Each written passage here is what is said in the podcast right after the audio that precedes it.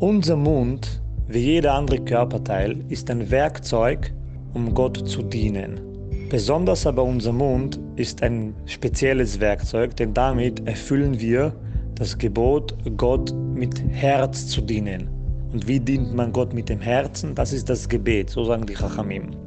Außerdem segnen wir Gott, wir lernen mit dem Mund Torah. Somit ist der Mund ein sehr, sehr besonderes, sehr, sehr effizientes und sehr, sehr einflussreiches Werkzeug, mit dem wir Gott dienen. So wie ein Handwerker Werkzeuge hat, um etwas zu bauen, so auch ist unser Mund etwas, mit dem wir unser Gebet bauen, mit dem wir unser Gebet bilden. Hier gibt es einen sehr wichtigen Gedanken, den man beachten muss bezüglich Lashon Hara, bezüglich äh, Schimpfwörtern, bezüglich schlechten Wörtern, die wir aus unserem Mund bringen. Nehmen wir das Beispiel von einem Tischler. Ein Tischler, er kann ein sehr guter Tischler sein. Er kann ein sehr erfahrener Tischler sein. Der kann sehr gute Ideen haben und sehr kreativ sein. Doch wenn eines seiner Werkzeuge beschädigt ist, egal wie er sich anstrengt, das Produkt, das Handwerk, das Möbelstück wird nicht vollkommen sein.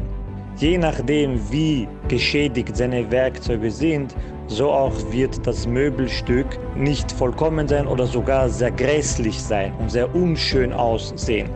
Obwohl der Tischler sich sehr bemüht hat und obwohl seine Absichten sehr gut waren und er ein sehr erfahrener Tischler ist und ein reines Herz hat und so weiter und so weiter und so weiter.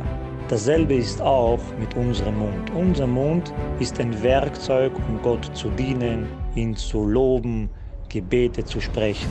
Wenn unser Mund, unser Werkzeug beschädigt ist, dann alles, was wir mit unserem Mund machen, um Gott zu dienen, Gebete, Limut Torah und so weiter, sie sind beschädigt, sie sind nicht vollkommen.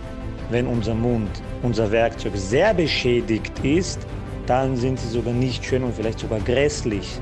Vielleicht finden sie bei Gott überhaupt keinen Anklang, weil sie nicht, nicht so sind, wie, sie, wie er es gerne von uns wollte.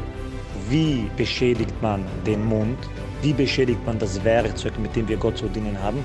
Das ist mit Lashon Hara, das ist mit übler Nachrede, das ist mit Schimpfwörtern und so weiter und so weiter. So beschädigen wir unser Werkzeug. Kommt also heraus, dass indem ein Mensch Lashon Hara spricht, er betet danach zu Gott, sagt Brachot und lernt Torah. Das ist nicht dasselbe Gebet, wie als würde er es sprechen, ohne Lashon Hara geredet zu haben. Man muss das Werkzeug reparieren damit alles wieder schön rauskommt, Gebete wieder schön sind, vollkommen sind und so weiter. Wir reparieren durch Tshuva. Ein Mensch spricht Lashonara, das passiert, er muss Tshuva machen, er muss es bereuen, auf sich nehmen, es nicht wieder zu tun. Hilchot Lashonara lernen und ab diesem Zeitpunkt ist das Werkzeug wieder repariert und die Gebete und alles, was er mit meinem Mund tut, um Gott zu dienen, kommt schön heraus und ist vollkommen.